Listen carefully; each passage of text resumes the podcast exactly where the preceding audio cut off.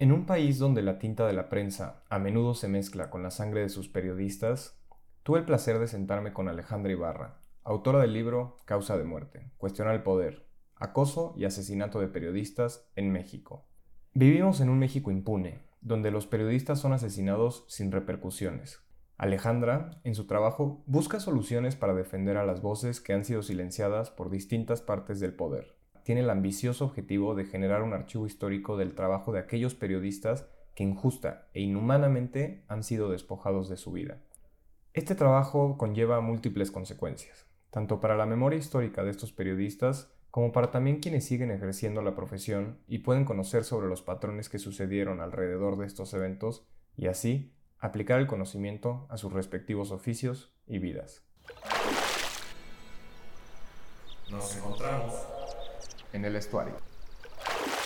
Pues bienvenida, Alejandra. Muchas gracias. Estamos ahorita en, en, pues un día después de que se haya aprobado de forma federal en la Suprema Corte de Justicia, bueno, que se haya despenalizado el aborto a nivel federal, pues esto tiene bastantes implicaciones en cuanto a, bueno, para las mujeres. Eh, ya había avanzado bastante, ¿no? Iban este, los movimientos feministas venían avanzando bastante eh, estado por estado. Este, no sé a ciencia cierta qué implicaciones tenga el hecho de que sea a nivel federal, ¿tú sabes? Pues a ver, no es mi tema de expertise, pero de lo que he estado leyendo, eh, obviamente es una gran victoria, es eh, una gran señal de que la Suprema Corte pues está dando pasos en el sentido correcto para las mujeres y personas gestantes. Eh, y una gran, un gran logro para las colectivas, el movimiento feminista y pues mucha lucha que se ha estado haciendo. Lo que, lo que yo entiendo del tema, pero de nuevo no es mi, mi área, eh, es que se, se logró despenalizar a nivel federal, lo cual ya había pasado en Coahuila hace el año pasado, si mal no recuerdo, pero no obligaba que el resto de los estados, siendo una federación, pues tomaran la misma postura, ¿no? Entonces, de lo que entiendo, a nivel federal ya, a nivel constitucional, se, se despenalizó, lo cual significaría que si tú como mujer o persona gestante vas a un hospital de nivel federal, te tendrían que eh, atender un aborto voluntario. Es decir, que no tenga como todos estos prerequisitos de si la vida de la madre está en riesgo o si, si fue por violación o qué sé yo, sino voluntario. Tú quieres abortar, te tienen que atender en un hospital de nivel federal. Lo que entiendo de las letras chiquitas, digamos, es que falta eh, llevar eso a la legislación, llevar eso a, las, a, los reglamentos y hacer que no solo no sea em, ilegal no hacerlo, sino que haya mecanismos y caminos para poder hacerlo.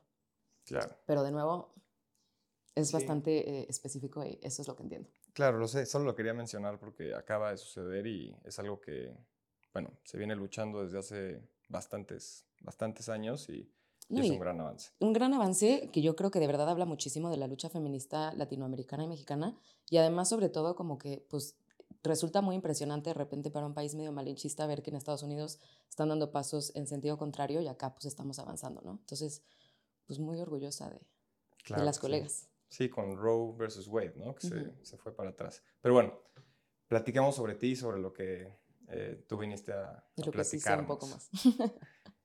pues bueno, eh, yo quisiera saber un poco de ti. Este, ¿Cómo es que llegaste a estudiar periodismo? Eh, sé que estudiaste este, una maestría en, Nueva York en periodismo, pero previo a eso, o sea, tu parte en licenciatura, ¿por qué, este, por, qué escuelas pasaste? ¿Qué estudiaste? ¿Qué experiencias tuviste? ¿Cómo llegaste a ese punto en el que dijiste voy a hacer una maestría en periodismo? Sí, yo creo que tiene que ver mucho eh, con mi interés de toda mi vida en los temas sociales y en tratar de entender qué pasa en temas sociales. Y yo eso lo adjudico mucho a mis abuelos maternos, con quienes comía yo todos los domingos de mi vida. Mi abuela era maestra normalista, mi abuelo era trabajador de Conagua, trabajador del Estado toda su vida, y siempre los temas sociales como que estuvieron sobre la mesa de discusión de la sobremesa de los domingos, ¿no? Em, y bueno, yo cuando me toca escoger la carrera, eh, me gustaba mucho escribir y siempre me soñé escribiendo o haciendo cosas relacionadas con escribir. Este, y cuando iba a escoger la, la, carrera, pensé en periodismo o pensé en historia para escribir, no sé, novelas históricas, una cosa así. Y al final, sí, asesorada por mi madre, me dijo como, ¿por qué no estudias algo que te dé más herramientas para analizar y ya luego te especializas en comunicarlo, ¿no? Mi mamá es historiadora, mi papá es eh, comunicólogo, bueno, publicista. Entonces de ahí también como que vino una mezcla muy natural. Estudié ciencia política en el ITAM Eh, creo que fue una, buena, una muy buena decisión, me dio muchas herramientas, me dio como mucha análisis eh, crítico, análisis como de eh, comparación, de, de, pues sí, como de ver la realidad social y, y ver cómo tratar de entenderla o explicarla. Pero pues sí, yo seguía como muy hambrienta de ver la realidad, de, de, acercarme a la gente, de escuchar a la gente, de reportear, de hacer como otro tipo de contenido. Entonces, este, pues tuve dos trabajos no relacionados con el periodismo. Eh, tenía todavía ganas de, de, entrarle al periodismo. En esa época hubo un concurso de, organizada por la agencia Bengala de Diego Enrique Osorno, donde estaban buscando jóvenes eh, menores de 24 años en ese momento que hubiéramos escrito algo de la, de la realidad eh, de México.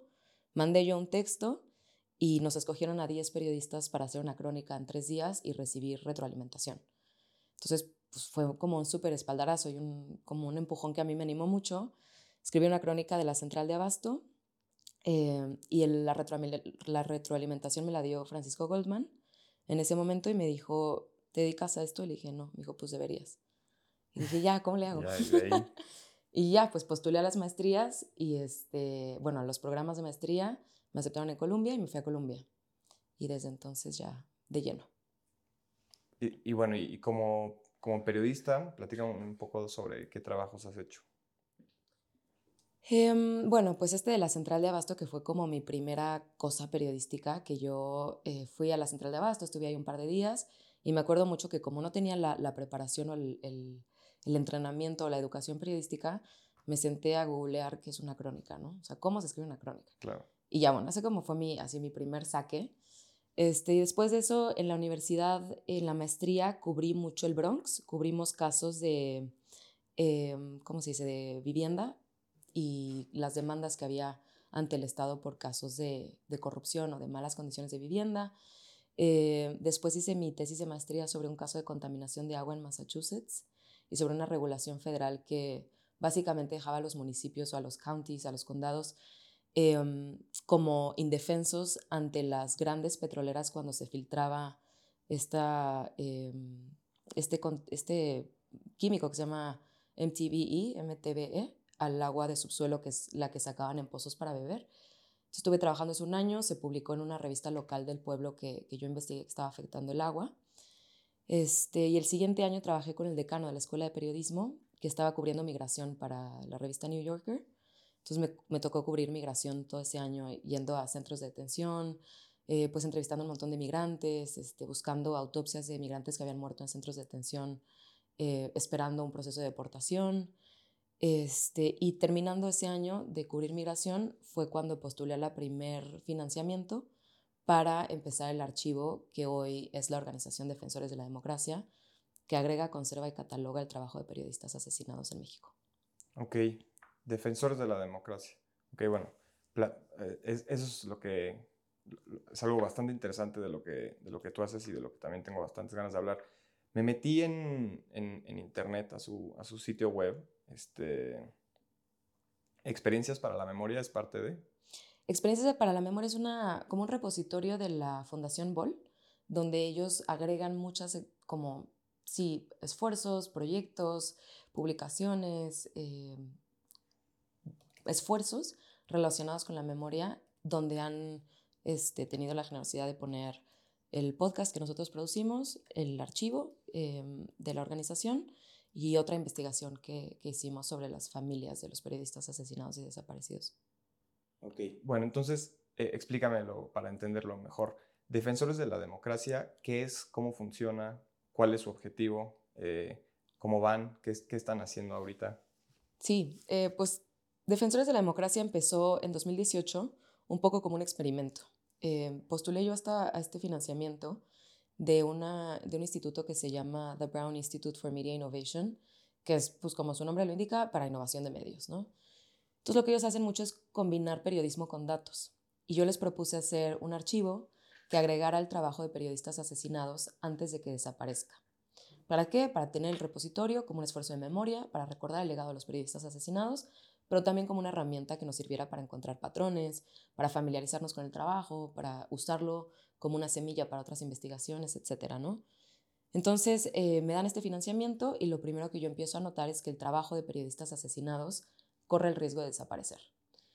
Y de repente... ¿Cómo em, corre el riesgo de desaparecer? O sea, ¿dó- ¿dónde está alojado? ¿Es de que está en su propio dominio y eh, muere o pierde la vida y deja de pagar, por ejemplo, ese dominio y entonces el host de ese dominio eventualmente cancela esa página y ya no hay acceso a ella y el servidor en el que estaba alojado se pierde porque, o sea, eh, ¿cómo se pierde ese trabajo? Exactamente así. O sea, justo así.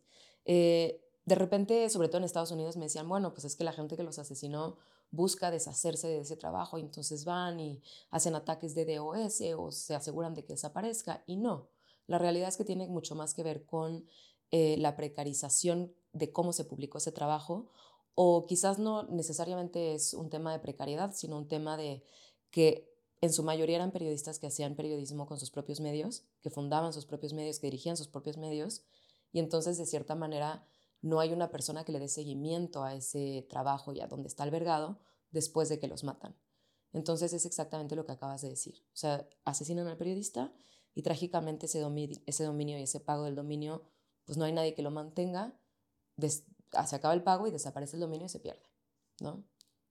Ok, sí, me imagino que, o sea, bueno, porque lo, lo sé, ¿no? O sea, tú muchas veces trabajan de que publicaciones en Facebook, este, y también me imagino que con el tiempo eh, una cuenta inactiva debe de ser este, eliminada, ¿no? Me imagino que Facebook debe tardar más tiempo en eliminar una cuenta, pero algo así, algo así me imaginaba. ¿Y qué, qué otros hallazgos eh, relevantes encontraste? O sea, porque todo este trabajo eh, viene un poco de la mano, ¿no? Con, con tu libro, este, Causas de Muerte, Cuestionando el Poder.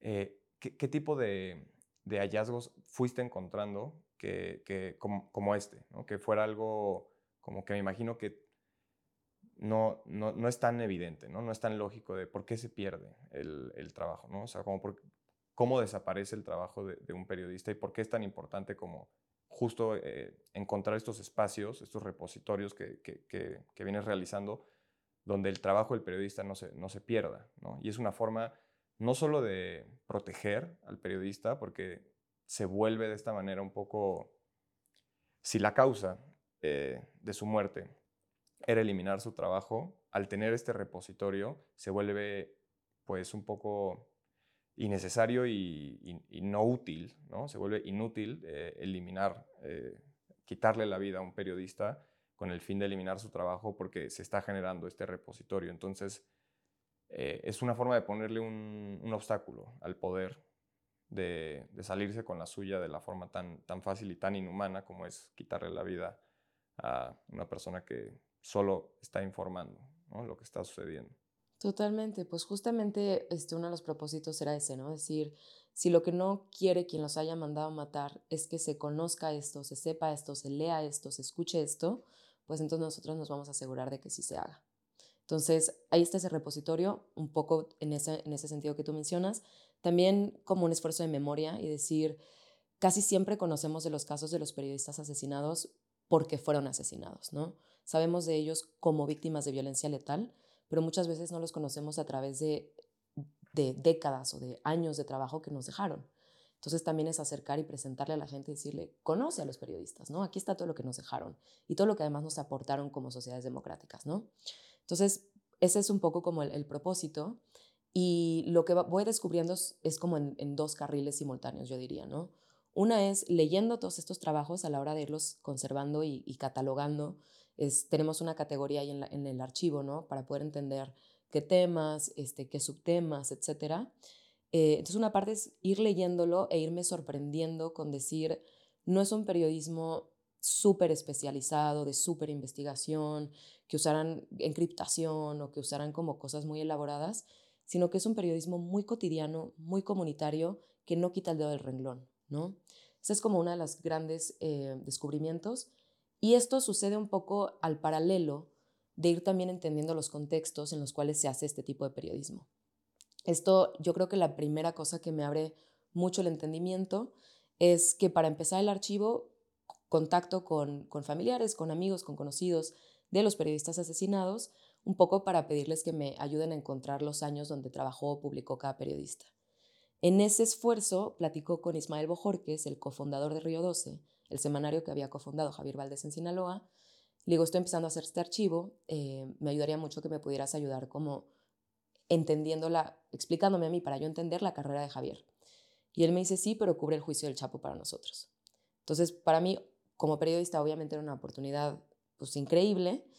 Y este, pues para Río 12 también era pues tener un corresponsal directo o una corresponsal directa en un juicio de cobertura internacional, ¿no? Entonces, tengo la oportunidad de cubrir eh, el juicio y en el juicio no solo se habla del, del caso de Javier Valdés directamente, sino que se habla de muchos mecanismos de violencia local que me ayudan a entender mucho lo que yo estaba percibiendo del periodismo local en los contextos, contextos narrados por los propios perpetradores de la violencia, ¿no? Em, y bueno, ahí se va construyendo el archivo y un poco de la mezcla de escuchar las vivencias y de ver el trabajo, surge la idea de sacar el podcast Voces Silenciadas. Por eso ya es como en un siguiente paso. Ok, pero bueno, platícame, que, o sea, el, podcast, bueno, primero está interesantísimo que hayas, vamos a frenar aquí un poco, que hayas este, cubierto el, todo, bueno, no todo, ¿no? Porque no, no finalizado, o sea, pero ya finalizó. Sí, tres meses fueron. Ah, fueron Del Chapo, ¿no? De García Luna. Claro, me estoy confundiendo. Que fue hace, fue en 2018-2019. ¿Y todavía estabas en la universidad? O sea, ¿estabas cursando o, o, o vives actualmente en, porque fue en Nueva York, tengo entendido. Fue en Nueva York. Ya no vivo allá, pero sí vivía allá. Ah, vivías ahí. Eh, estaba, estuve dos años trabajando allá, construyendo el archivo, y estaba en el primer año de trabajo como fellow, un poco como grantee, como pues en esta onda experimental. Entonces yo iba a la universidad, desde ahí trabajaba, y surge la oportunidad del juicio, entonces esos tres meses viviendo en Nueva York, pues me traslado a la corte en Brooklyn a cubrirlo este, de lunes a jueves, que era cuando había audiencias. Bueno, y, más allá de toda la experiencia y todo como el conocimiento que te dio estar dentro del juicio, eh, como experiencias personales que nos puedas este, compartir, ¿qué, ¿qué, pudiste ver estando ahí? ¿Qué, lo pregunto porque a mí algo que me hizo estudiar, yo también estudié periodismo, algo que me hizo estudiar periodismo fue como abrirme los ojos a los hilos del, mundo. ¿no? O sea, yo estudié periodismo como licenciatura en la Universidad Carlos Septién, aquí en la Ciudad de México, y conforme fui avanzando me fui dando cuenta de que el mundo no funcionaba como yo creía. Creo que eso es algo, una experiencia un poco de, crecer cualquier adolescente que se convierte en un adulto y de cualquier universitario. Pero más allá de eso, sino como cómo realmente opera, se opera el mundo, ¿no? O sea, desde económica y políticamente, como que el periodismo te, abre bastante, eh, bastantes puertas para poder ver de que sí, no, no, no todo está tan bonito y cada vez es como las cosas son bastante más complejas y todo funciona de una forma eh, pues bastante turbia, ¿no? Eh, por así decirlo. En, ese sentido, esta experiencia de cubrir el, juicio de, de Guzmán Loera, ¿qué, ¿qué, fue lo que te, lo que te, que te, que te abrió los ojos? Más allá de lo que ahorita comentaste, de que pudiste ver el, el MO, un poco de cómo funcionaba el, periodismo local y sus, eh, no le quiero llamar vínculos, ¿no? pero eh, la relación que, guardaba, me imagino, en, esa instancia específica con el crimen organizado en México. Pero más allá de eso, o, en eso específico, ¿qué me puedes platicar sobre, sobre, eso? Sí, pues fue, o sea, una experiencia, yo creo que para cualquier periodista sueñas con eso, ¿no? O sea, sueñas con poder cubrir un proceso así. Este, además que son cosas que pues creo que somos más o menos de la misma generación, que crecimos mucho escuchando el Chapo, el Chapo en las noticias, este, la primera captura, la segunda captura, la fuga, la fuga, ¿no? O sea, como que era tanto parte de nuestra vida cotidiana, de nuestro entender al país, que poder sentarte en el lugar donde iban a explicar cómo y por qué, pues era un privilegio enorme, ¿no? Em, aprendí muchas cosas. Yo creo que fue una experiencia que me cambió la vida, no, no creo equivocarme al decir eso. Primero aprendí mucho a hacer periodismo, porque a pesar de haber ya hecho la maestría en Colombia y de haber tenido esta experiencia trabajando con el decano de la universidad. Nunca había hecho una cobertura cotidiana, diaria, de decir las noticias y de transmitir las noticias como lo fueron esos tres meses. Aprendí muchísimo de mis colegas, de los corresponsales mexicanos allá. Eh, aprendí que a pesar de ser una profesión luego medio competitiva y con muchos egos, sí se puede hacer comunidad. Y yo, la comunidad que se hizo esos tres meses entre los corresponsales es algo que atesoro muchísimo. Em, y en términos como de mi, entendimiento del, del, país, de la criminalidad y de estos arreglos, em, pues no sé ¿qué, qué, tanto se puede es que hay mucho, ¿no? Em, aprendí que, por un lado, que el proceso de justicia estadounidense me resultó muy, ¿cómo se dice?, como agridulce. por un lado decía, bueno, está bien que enjuicien al Chapo, que pues que sí se exponga a todos los delitos por los cuales sí lo están enjuiciando, que eran exclusivamente tráfico de droga. Y está bien que reciba una pena, pero había toda una parte de las consecuencias de la violencia relacionada a la guerra contra las drogas que no fueron parte de ese juicio, ¿no? O sea, no hubo procesos de verdad para las víctimas de violencia. No se habló de las personas desaparecidas. Em, no pintaron las víctimas en ese juicio, ¿no? Entonces, como que, pues también es algo, un juicio de ese nivel también es político, ¿no? Entonces, ese tipo de entendimientos todo el tiempo estaban en mi mente y, un poco la insatisfacción de decir, quiero más respuestas de lo que sí me atañe, de lo que sí me importa, y no tanto pues comprobar que sí traficó cierta cantidad de kilogramos con cierta cantidad de gramos ese año de, eh, en latas o en barco o en túnel o en tren, ¿no? O sea, que de repente sí era como muy espectacular, pero dejaba un poco como un sabor de boca, como, y luego, ¿no? Claro, bueno, y me, imagino como mucho del trabajo que tú haces está completamente ligado al, a la parte humana y no sistemática de la vida, ¿no? Entiendo que eh, el juicio, por lo que me platicas, fue un poco eh, demasiado pragmático, sistemático y tú eres un criminal por estas razones y tú te quedas con un poco este sentimiento que, o lo entiendo y lo comparto, que es, y constantemente lo siento, que es como, ¿y dónde está la justicia?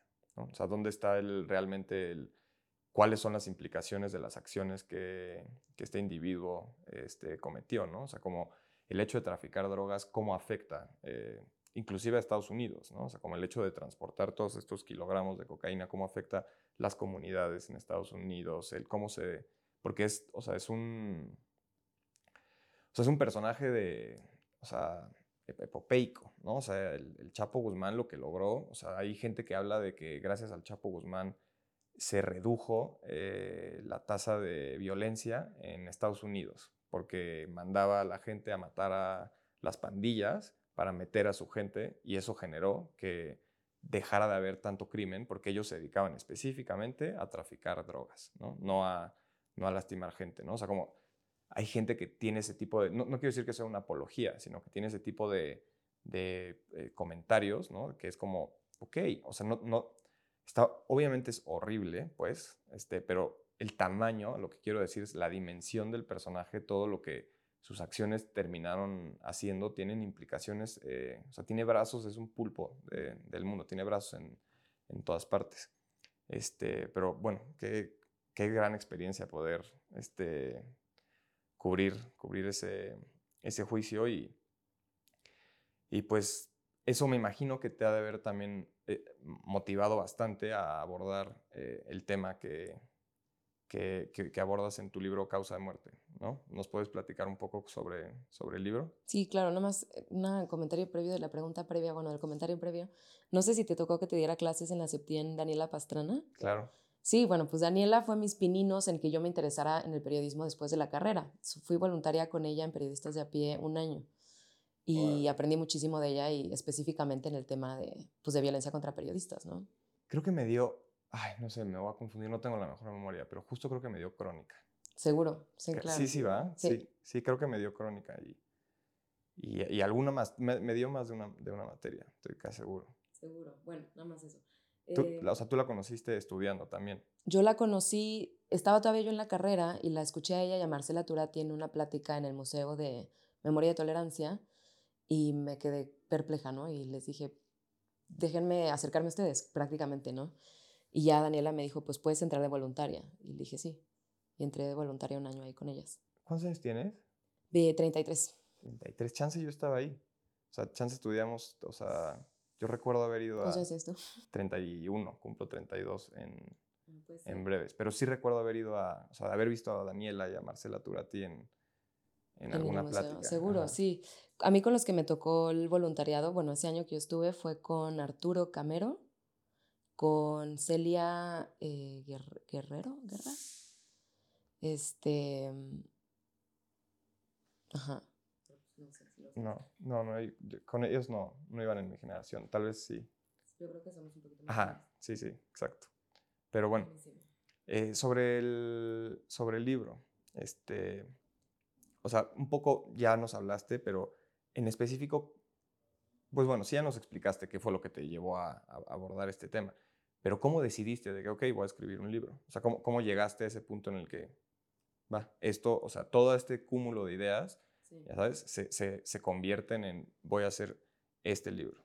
Sí, eh, nada más para, para hacer la distinción, después del juicio publiqué un libro del juicio y eso fue simplemente como yo quería que la gente que no había estado ahí se sintiera que había entrado a, esa, a ese salón de la corte como yo, ¿no? Entonces es mucho crónica y es mucho como estas reflexiones de qué es justicia, qué no es justicia, etcétera, ¿no? ¿Cómo se llama ese libro y dónde lo, lo pueden encontrar? Se llama El Chapo Guzmán, El Juicio del Siglo. Este, me parece que en librerías eh, y en Amazon, en Kindle también, este, ya tiene, salió en 2019, entonces no sé qué tan fácil sea conseguir en librerías, pero debe de estar por ahí en las grandes. Este, y un poco también este libro surge a partir de la experiencia de ese primer libro, decir, fue una gran experiencia, eh, me gustó mucho narrar un poco como las vivencias cotidianas, pero yo me había quedado con muchas impresiones y con muchas ideas que yo quería desarrollar más a una propuesta como de análisis, ¿no? Entonces tenía yo como, pues, como que me sembró esa semillita el primer libro, ¿no? Entonces, bueno, trabajando em, en, el, en el archivo, sigo con el archivo, del archivo surge el podcast y lo menciono ahorita porque de ahí viene mucho también lo del libro. Publicamos el podcast Voces Silenciadas, em, que lo que hace es tratar de sacar las historias del archivo junto con las impresiones del contexto y, lo que te cuenta la gente anecdóticamente y tratar de acercar un mejor entendimiento a quien sea que le interese escuchar una buena historia eh, cómo es ser periodista local en este país y a qué retos se enfrenta, ¿no? ¿Por qué es tan violento? Entonces, de seguir con el archivo y de hacer entrevistas para el podcast, unas de las cuales terminan en el podcast y otras muchas no, empiezo como a seguir añadiendo estas observaciones, estos eh, hallazgos y empiezo a poder sistematizar todas estas cosas en patrones. La combinación de eso, lo primero que sucede es que se convierte en una organización de la sociedad civil que fundo con dos colegas y amigas, historiadoras ellas, yo historiadora frustrada, eh, Sari Benítez, que seguro la conocen también de Historia Chiquita, y e Inés Carrasco. Entonces las tres nos asociamos, creamos esta organización, formalmente le damos vida a algo nuevo, distinto y más grande, que es pues una institución que pueda seguir haciendo este trabajo. Y eh, yo me, me, me pongo, me aboco a plasmar lo que yo había observado desde 2018 en el libro que, que propone una manera de entender por qué México, a pesar de no tener una dictadura, a pesar de no estar en guerra, sí es tan violento para los periodistas, ¿no? Claro. Y de ahí viene. Es muy violento, ¿verdad? México. O sea, tengo entendido que, por aquí tengo apuntado, eh, según artículo 19, entre 2000 y 2023 eh, hay 161 homicidios. Y en 2000, el 2022 creo que hasta ahora ha sido el año más letal, con 13 asesinatos. Y el único país que nos supera en asesinatos a periodistas es Ucrania, un país en guerra. Este año. O sea, nos supera en el, en el conteo desde la guerra, pero no en el agregado. Claro, claro. No, específicamente, el, nos supera en el 2022 con 15 y nosotros con 13. Y es un país en guerra, como acabas de decir, ¿no? Entonces es... Que nosotros también, ¿no? O sea, como que no nos gusta aceptarlo un poco, pero... Yo creo que ahí... No es una guerra per se, pero es un país con un, no sé, o sea, ahí podríamos encontrar 20.000 formas de, de, observarlo, pero el nivel de violencia que hay en México es, es brutal. Totalmente. Aquí la única distinción que me gustaría hacer con respecto a países en guerra, y sí es claro, o sea, tienes toda la razón que México es un país con niveles de violencia y además de muchos tipos y de niveles estratosféricos, ¿no? Tenemos una crisis de personas desaparecidas, tenemos una crisis de feminicidios, tenemos eh, un nivel de homicidios eh, espantoso, ¿no? La distinción que me gustaría hacer nada más con los países en guerra y en particular mencionando, por ejemplo, a Ucrania, es que en países en guerra, cuando los periodistas mueren en países en guerra, suele ser que mueren por estar en un lugar donde estaba sucediendo un evento relacionado con la guerra. Es decir, hubo un bombardeo y había un periodista.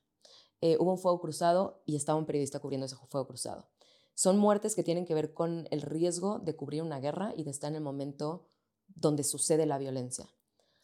En el caso de los periodistas mexicanos, sucede, suceden asesinatos muy distintos. Suceden asesinatos donde los periodistas mexicanos son eh, el blanco de un ataque específico y el asesinato es un homicidio a manera de ejecución. Pueden matar a periodistas mexicanos al lado de sus familiares y a sus familiares no les pasa, vaya, les pasa muchísima violencia indirecta, pero no los asesinan. No, no mueren por estar en, en un lugar donde hay más víctimas de violencia, van a asesinarlos a ellos. Sí, son son periodistas asesinados como un objetivo, o sea, son un target, un blanco en la mira, que es muy distinto a se cayó el edificio o fuego cruzado dentro de una guerra, lo cual lo hace eh, peor. Y lo cual lo hace mucho más enigmático, ¿no? Porque dices, quizás desde fuera o, como con una primera mirada dices, bueno, es un país con mucha violencia, entonces por eso matan periodistas, ¿no? Y si bien tal vez la respuesta sí va por ahí, no es justamente como sucedería en un país en guerra, ¿no? Entonces un poco la pregunta es, a ver, no tenemos una guerra, no tenemos una política estatal centralizada que quizás como una dictadura eh, sí también eh, pone como objetivo, como blanco a los periodistas. Es decir, no es eh, sistemático, no es sistematizado, pero sí sistemático, ¿no? Sí sistémico. Sí, sí siguen matando muchos periodistas a lo largo del país, a pesar de que no hay una clara explicación de por qué. Entonces, pues de ahí surgen estos cinco, cinco, seis años de decir qué está pasando. Claro, y podemos poner el dedo y decir de que esto sucede por el crimen organizado o es algo mucho más complejo en el que tenemos que entender que esto sucede por el modus operandi del país, ¿no? incluyendo tanto el Estado, gobierno, como el crimen organizado, como eh, eh, todas las consecuencias que la lucha entre estos dos, eh, desde el 2006 hasta, podríamos decir, 2018 tal vez, que, que sí se mantuvo una política de, de ataque hacia el crimen organizado, este, o o sea, o cómo funciona. O sea, tú, tú qué, qué has encontrado? ¿Qué, cuál, es, ¿Cuál es la razón detrás de, de, de, todos estos asesinatos y de que seamos el... Porque si me imagino que somos el país con más periodistas asesinados si lo vemos a, a, gran escala. Sí, esto es bien interesante. Bueno, para responder rápido y ahorita hondo, más bien es la segunda de tus dos preguntas. Eh, la cosa que es bien interesante es que en el agregado, desde 2000 a la fecha, Creo que el único país que se asemeja en cifras, está un poquito arriba, un poquito abajo, es Filipinas. Lo cual también ya ahí te empieza a decir como, bueno, pues qué tenemos en común, ¿no? Em, lo que yo he observado, bueno, quisiera como responder en dos niveles. Primero, hay mucho trabajo que han hecho organizaciones de la sociedad civil que dan acompañamiento directo a las víctimas indirectas es decir, a los familiares de los periodistas asesinados y desaparecidos, o que llevan el, litigio de los casos de, para buscar justicia de los crímenes, ¿no? Como Artículo 19, como Propuesta Cívica, como Reporteros Sin Fronteras, que han hecho un trabajo muy importante de documentar estos casos. Y empiezo por eso nada más para decir que hay cosas que se saben, eh, que no es necesariamente lo que yo investigo o propongo, ¿no? Lo que sabemos a partir de ese trabajo es que em, cuando llegan a identificar las autoridades a un autor intelectual, es decir, quien dio la orden de, cometer el homicidio, casi siempre son políticos locales. Nunca se les arresta, nunca se les encuentra, nunca se les condena. Cuando se llega a condenar y arrestar a alguien es al autor material, a quien jaló el gatillo, a quien acuchilló a la persona, digamos, a quien cometió el acto físicamente. Eh, pero sí hay indicios desde la parte del acompañamiento que nos dejan entender que el Estado está involucrado. Lo que yo he encontrado, lo que yo propongo, sobre todo en el libro, y igual lo pongo así para que se pueda ver, este, son patrones, ¿no? Es decir, yo me acerco desde el trabajo de los periodistas y digo, ¿qué tiene en común este trabajo? ¿Qué tiene en común este trabajo y qué tiene en común el momento en el cual lo publicaron? ¿Y qué tienen en común ellos? ¿no? Entonces, lo que yo propongo es que a los periodistas en México los asesinan cuando son periodistas locales o periodistas ciudadanos, es decir, que fundaron sus propios medios, que tenían libertad editorial, que publicaban los temas que les importaban en la manera en la que les importaba hacerlo, eh, lo cual conlleva que muchas veces toman postura, ¿no? Al ser miembros de una localidad, de una comunidad, donde está sucediendo un abuso de poder o donde están atravesando una serie de violencias, ellos también están afectados por esto, ¿no? Ahorita voy a casos más concretos. Pero entonces muchas veces toman postura respecto a esto, ¿no? Dicen esto está mal, esto es injusto, estamos hartos de esto, ustedes qué opinan, etcétera, ¿no? Lo cual conlleva a que socialmente también haya una movilización, a que más gente diga, yo también estoy harta, yo también quiero protestar, yo también quiero que me arreglen esto, yo también quiero que mi hospital funcione, yo tampoco quiero tomar esta agua contaminada. Entonces son periodistas locales o ciudadanos, fundadores de sus propios medios, que toman una postura y con ella invitan a la participación social y lo hacen en un momento en el cual el poder en la localidad está atravesando un momento de inestabilidad. ¿Esto qué quiere decir? Pues que se está disputando quién va a ser el candidato para las elecciones o que hay un candidato que acaba de ganar de manera muy cuestionada y los tres años que le quedan de, de su administración como alcalde van a ser prácticamente una campaña para reelegirse, o que hay un, en el caso de Javier Valdés, que hay em, una disputa al interior de un cártel porque extraditaron al líder y se está decidiendo, se está peleando por ver quién va a ser el nuevo líder o el nuevo liderazgo, ¿no? Entonces es en estos momentos de un poco de, transición o de, inestabilidad, de inflexión, que cuando estos periodistas toman postura de esa manera y publican lo que publican, aumenta el nivel de probabilidad para violencia letal. Qué interesante. O sea, es justo en ese momento de tensión donde el poder está en riesgo o está en, o sea, está en la mesa de para quién lo va a tomar cuando suceden estos, estos, estos ataques. Sí, con este tipo de periodismo, ¿no? O sea, si es un periodismo como muy em, desapegado, muy objetivo, si lo queremos llamar así, como muy tradicional, quizás no es tan riesgoso como lo es este periodismo más ciudadano, más involucrado, ¿no? ¿Cómo, ¿Cómo, distinguirías, más allá de una persona que trabaja para, no sé, el Universal, Reforma, este, La Jornada o inclusive el, el periódico del pueblo? Este,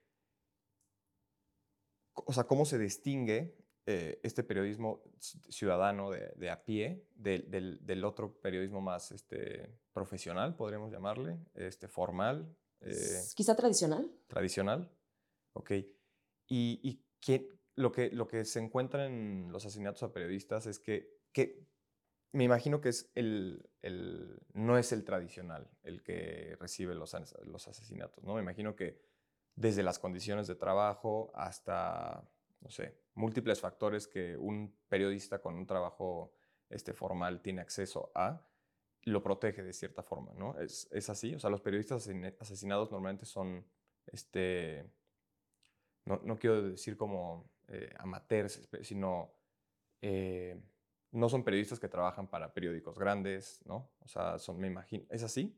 Es así. Yo creo que la distinción no está tanto en el nivel de profesionalización, sino en la, sino en la intención del periodismo. Em, déjame, para contestar esa pregunta, así como muy textualmente, te quiero leer una comparación que hago acá del trabajo de Javier Valdés, de cómo escribe para La Jornada y cómo escribe para Río 12. Y estamos hablando de un periodista profesional em, que, no, que de nuevo creo que no tiene que ver con el nivel de profesionalismo, sino un poco con la intención y con lo que hay, de, con lo que hay en juego em, al ser miembro de la comunidad donde estás cubriendo. ¿no?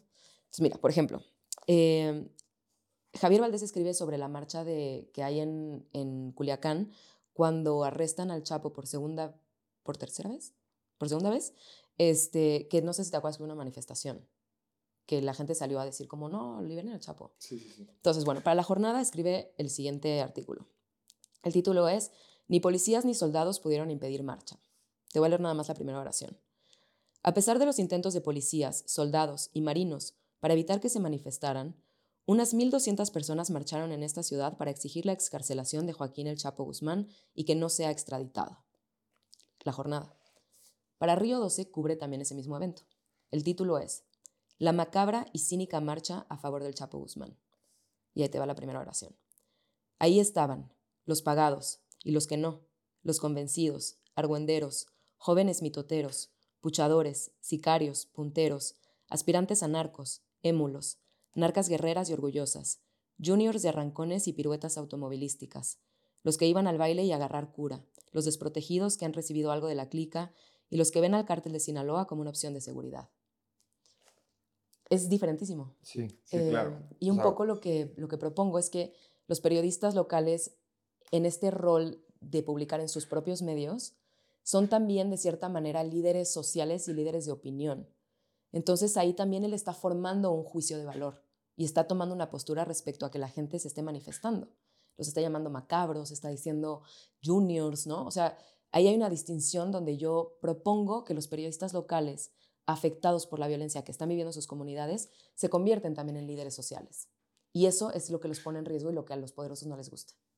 Claro, sí, o sea, hay demasiados juicios de valor en cada una de las palabras que utiliza, los pagados, ¿no? Está hablando ahí mismo, me imagino, lo que entiendo es que es gente pagada por el propio crimen organizado para ir a hacer ese tipo de relajos, manifestaciones, y eso, o sea, eso es una información que, que no mucha gente, o sea, eso es un análisis que ya te están brindando en una sola palabra, un análisis sobre, sí, esto es una eh, táctica del crimen organizado, con una palabra, ¿no? Son los pagados. Ya te está diciendo, el crimen organizado hace todas estas cosas, que es muy distinto a plantearte la, la, escena que, que, era de la jornada, de, sí, esto sucedió. Exacto.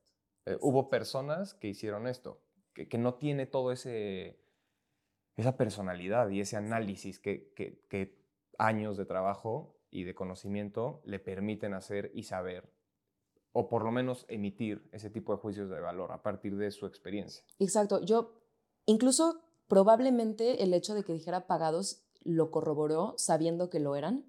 No sé si la palabra pagados necesariamente es un juicio de valor o es un hecho, pero lo que sí me parece una postura es publicarlo y publicarlo así y ser tan frontal y decir, en, en su manera muy literaria de hacerlo, él está tomando una postura al decir, vamos a publicarlo así. Y es una publicación bien diferente a la que, como mencionas, es, pues esto pasó, ¿no? Claro, tienes toda la razón, sí. No, eh, no, o sea, yo quería decir juicio de valor como la cantidad de contexto que hay en solo una palabra. Sí, eh, sí, sí. Qué interesante.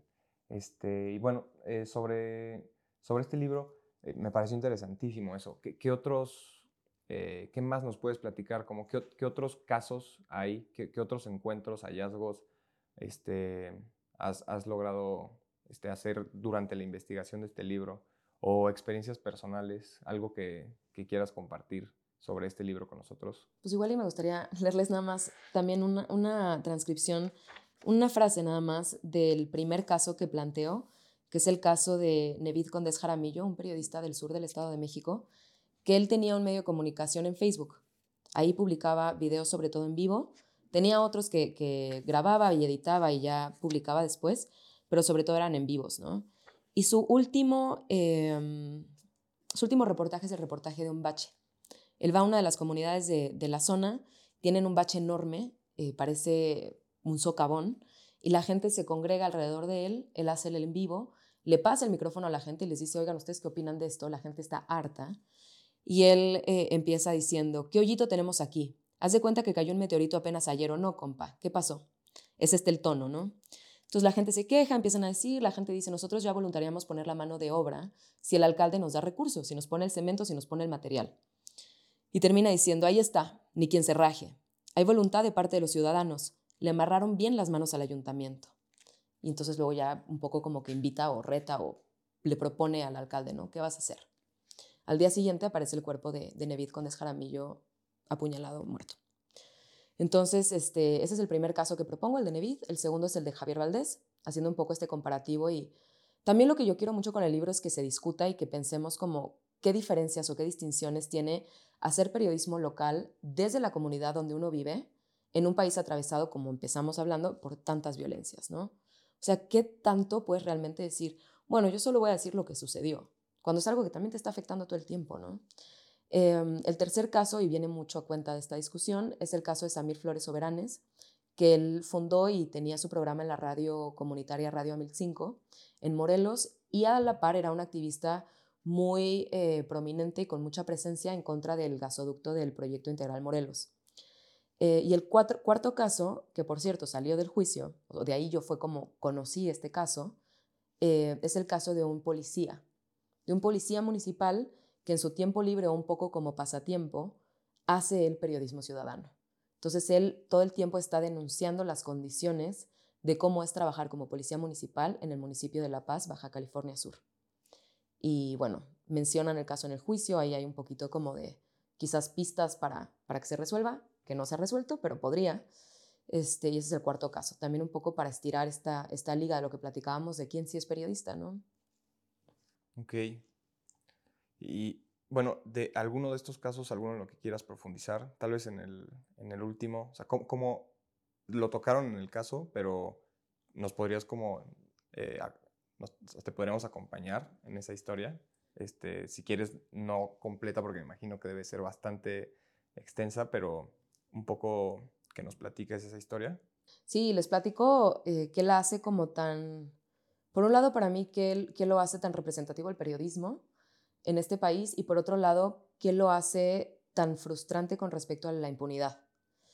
Em, Juan Antonio Salgado Burgoín era el policía de La Paz, Baja California Sur, que tomaba su celular y grababa, por ejemplo, videos de, un, eh, de una patrulla que estaba goteando aceite. Entonces decía, oigan, pues miren la patrulla que nos mandaron, está goteando aceite, no tiene placas, este, no funciona no sé qué otra cosa. Para efectos prácticos, esta, este vecindario o esta localidad no tiene patrulla, ¿no? O eh, armaba marchas y decía, oigan, no puede ser que para irnos en comisión o en operativos fuera del municipio de La Paz, cuando nos mandan a hacer algún operativo, no nos dan viáticos y no nos dan eh, transporte. Entonces, él dice, muchas veces nos tenemos que ir pidiendo ride. Y en una de esas ocasiones, uno de sus compañeros pide ride para regresar de un operativo oficial de la Policía Municipal, choca el coche en el que le estaban dando ride y muere, ¿no? Entonces, todo el tiempo estaba exponiendo este tipo de circunstancias. Em, se convierte en un, mete también demandas, o sea, es una persona muy activa yo creo que también que es algo que, nos ayuda a entender un poco mejor esta violencia.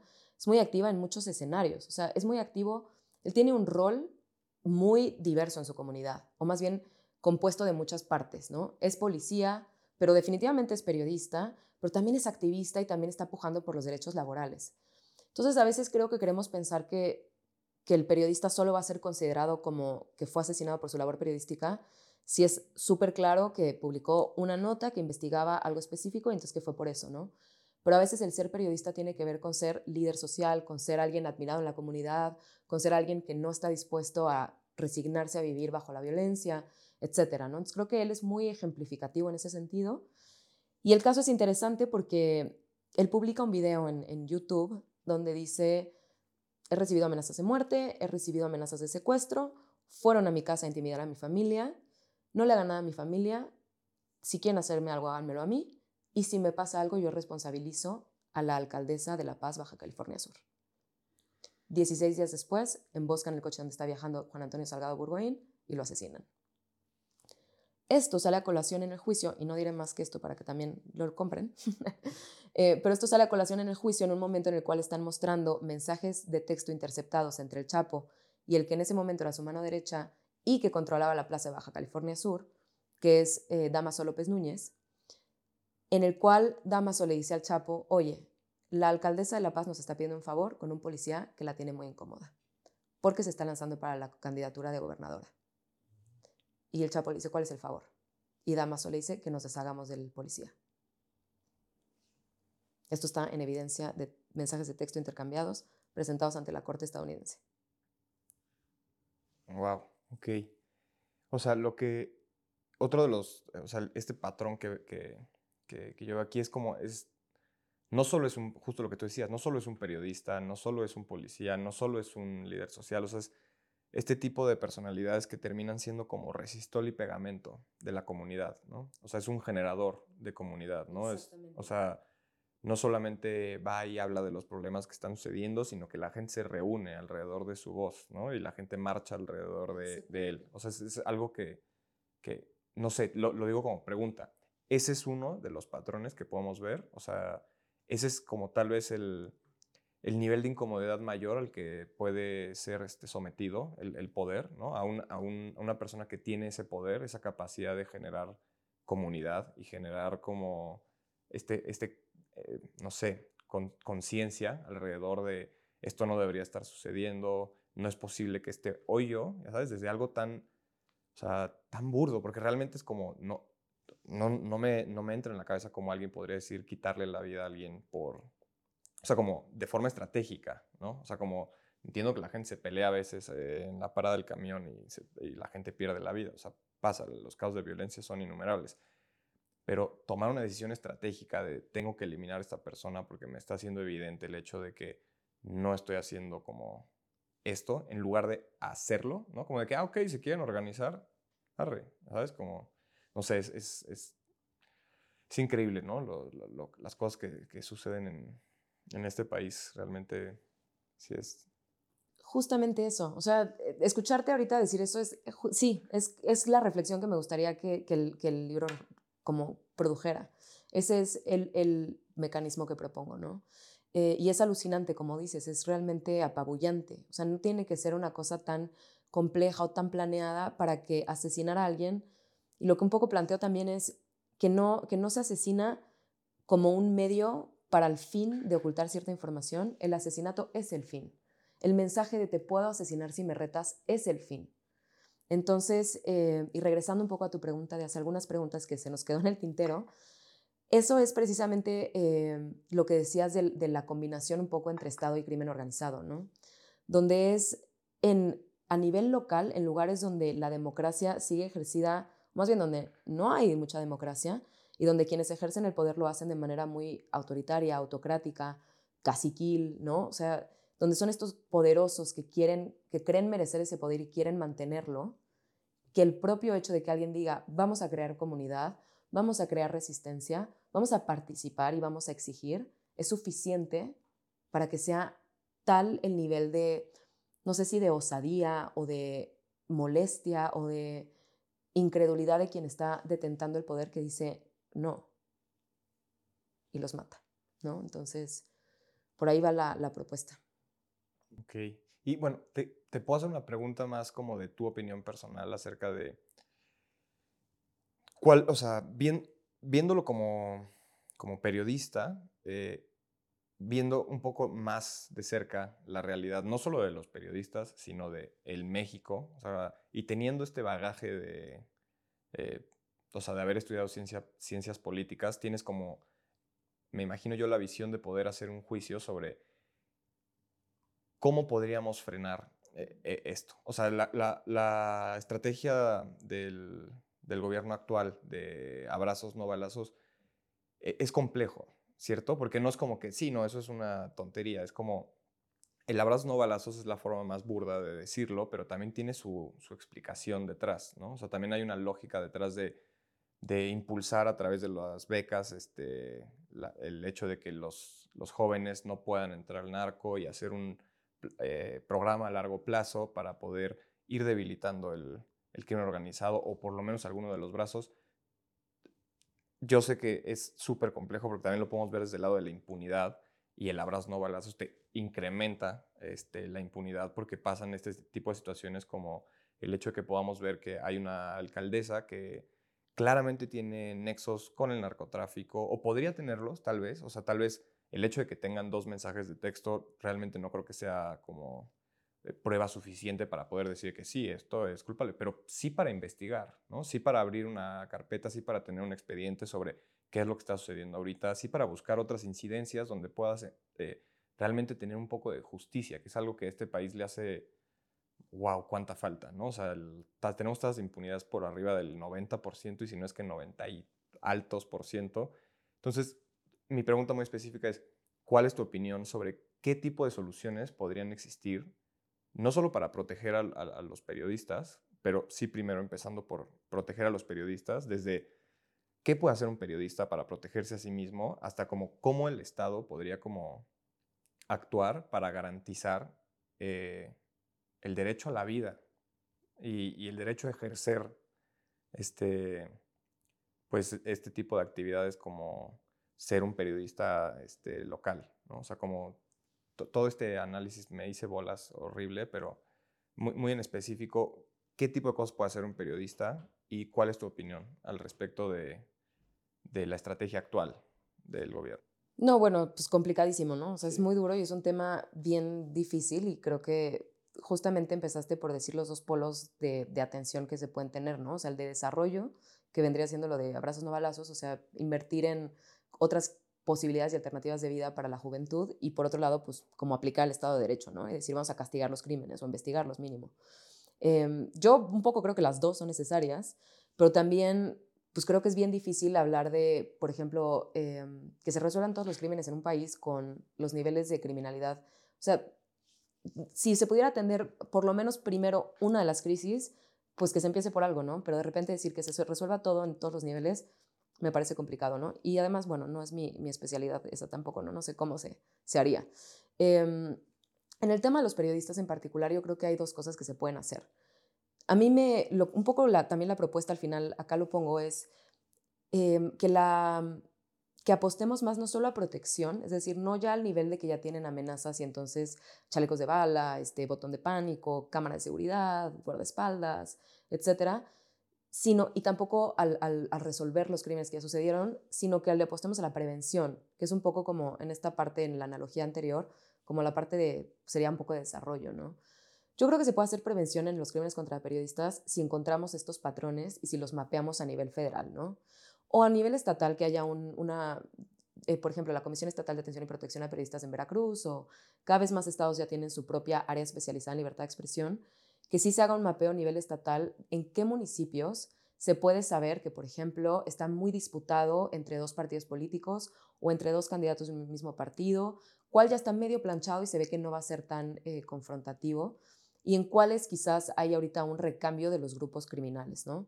Saber dónde se van a dar estos momentos de inestabilidad, ¿no? Eso está brillante, como un semáforo. Un semáforo, mapearlo, identificar dónde van a ser estos momentos y en esos lugares casi siempre la gente ubica y conoce a los periodistas ciudadanos porque precisamente convocan comunidad, crean este sentido de participación, entonces no es difícil encontrarlos. Entonces, donde ya sepas que va a ser un lugar álgido, que además propenso a otros tipos de violencias, violencias de candidatos, violencias de defensores de, medio ambiente y territorio, violencia de defensores de derechos humanos, que identifiques a los periodistas ciudadanos y que entonces sí digas, ok, en estos lugares, ¿qué podemos hacer para prevenir que haya violencias letales contra ellos? ¿no? Eh, eso por un lado. Por el otro lado, creo que como periodistas, lo que podemos hacer, y, creo tan firmemente en esto que es a lo que me dedico, creo que tendríamos que familiarizarnos con el trabajo de los periodistas locales y entender, desmitificar esta cosa de solo es el crimen organizado contra investigaciones profundas y decir, es el periodismo que crea comunidad, ¿no? acercarnos al periodismo de los periodistas asesinados, acercarnos en nuestras comunidades, saber quiénes son esos periodistas en vida ahorita, protegerlos, involucrarnos con ellos y sí entender que también esos propios procesos de los periodistas ciudadanos y lo que nos están aportando y lo que nos están dejando es parte de la apuesta del desarrollo, porque es parte del fortalecimiento de las democracias a nivel local. Entonces, yo diría que, eso es lo que podemos hacer como, como periodistas locales. Y acá, o sea, otro anuncio, los invito mucho a escuchar el podcast Voces Silenciadas, porque nuestra segunda temporada justamente acerca una serie de historias de mujeres periodistas locales en radios comunitarias que están haciendo esto todos los días de sus vidas y, a qué se enfrentan, ¿no? El primer caso es un caso de dos periodistas asesinadas y el resto es un caso, son seis historias de periodistas que están vivas, que están empujando desde sus radios comunitarias, crean comunidad, informan y se enfrentan desde caciques locales, desde obstáculos burocráticos para poder conseguir una concesión que son realmente imposibilitadores, eh, desde machismos en casa, ¿no? Hay una un testimonio súper conmovedor de una radialista que dice, bueno, yo tuve que elegir entre mi esposo o mi radio. Ya les dejo adivinar qué escogió. Em, pero bueno, son historias como muy lindas para poder entender quiénes son estos periodistas, a qué se enfrentan y el valor que tiene construir democracia desde la libertad de expresión. Increíble. Bueno, yo de mi parte vamos a dejar en, en los videos que subamos en YouTube y en Spotify, este, de ser posible, link a a, su podcast para que puedan escuchar y poder pues también generar comunidad, ¿no? Que parte de, de, todo tu trabajo también es juntar, ¿no? Y tanto historias como me imagino eh, más fuerza, ¿no? Y, este poder comunitario. Exacto. Pues muchas gracias, Ale, por, por venir hoy. Este, fue un verdadero placer este, y un orgullo poder platicar contigo hoy. Espero que lo podamos hacer este, nuevamente. Y para cerrar, este, ya hablaste un poco sobre este, qué, qué, se puede hacer sobre, con, este, como periodista, ¿no? o sea, como estar atento a estos momentos de tensión, eh, identificar eh, la situación del el shift, ¿no? El, el, cambio de poder dentro de, de, ya sea del Estado, ¿no? porque ahora ya tenemos en México dos poderes, tenemos el poder del crimen organizado y el poder del, del Estado y que eh, tristemente muchas veces me imagino se, se mezclará. Este, pero ya nos hablaste sobre, sobre tu libro y sobre dónde pueden conseguir una copia y también de, tu podcast. Eh, en la medida de lo posible voy a dejar links en todos nuestros videos de YouTube sobre dónde pueden conseguir tu libro. Este, y pues nada, una vez más agradecerte este, por estar este día con nosotros y, y platicar en el estuario. Muchísimas gracias a ustedes por el espacio y por el tiempo y me encantó la conversación.